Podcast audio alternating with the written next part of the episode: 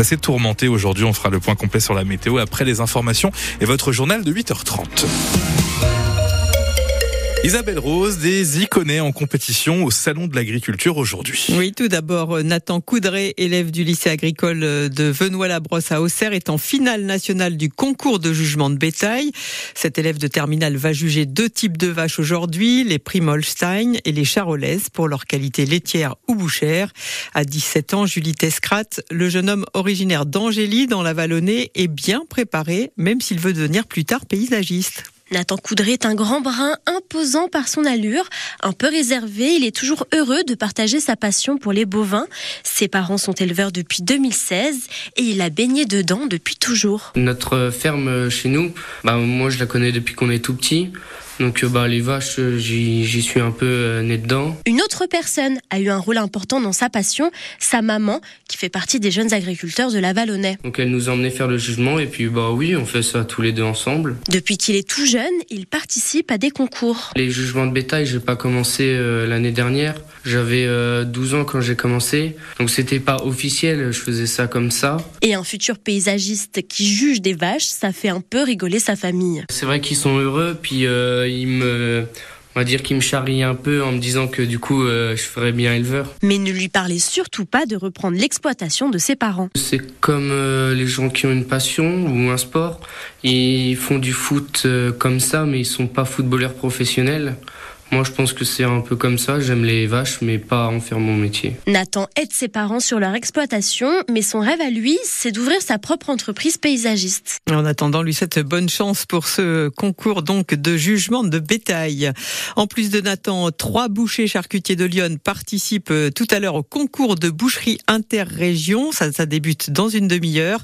Oscar Bonnet, Melvin Rapin et Camille Allais représentent la région Bourgogne-Franche-Comté. Et puis notez qu'hier, un taureau né dans Lyon a remporté le premier prix du concours Charolais du Salon de l'Agriculture. Son nom redoutable.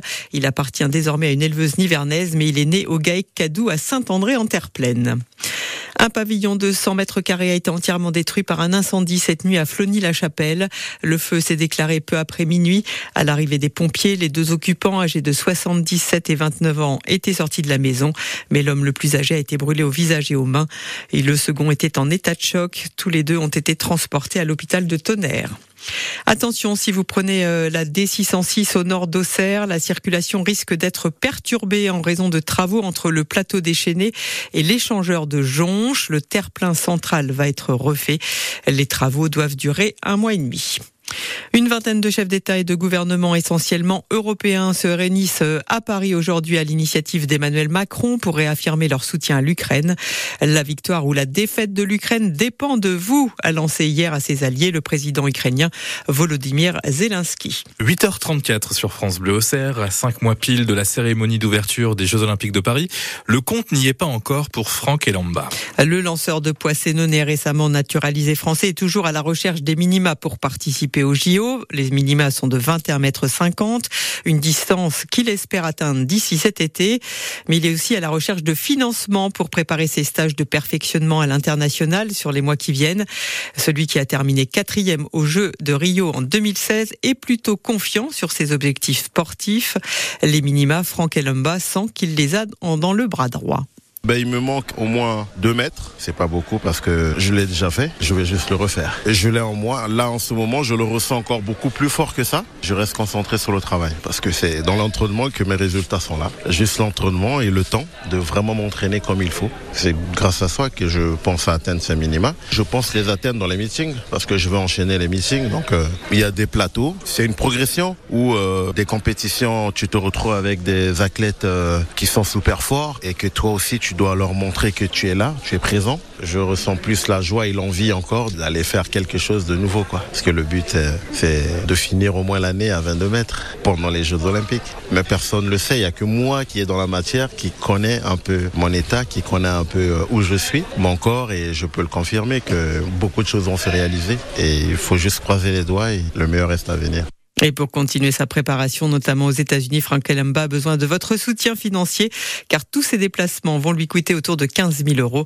La cagnotte en ligne Créons l'exploit avec Frank Elamba est à retrouver sur le site internet onparticipe.fr. En football, Angers se déplace à Caen ce soir pour le dernier match de la 26e journée de Ligue 2. Si les Angevins l'emportent, ils ne seront plus qu'à deux points de la GIA, toujours leader, mais qui samedi a raté l'occasion de prendre du champ en tête du championnat en concédant un match nul, un but partout face à Bastia.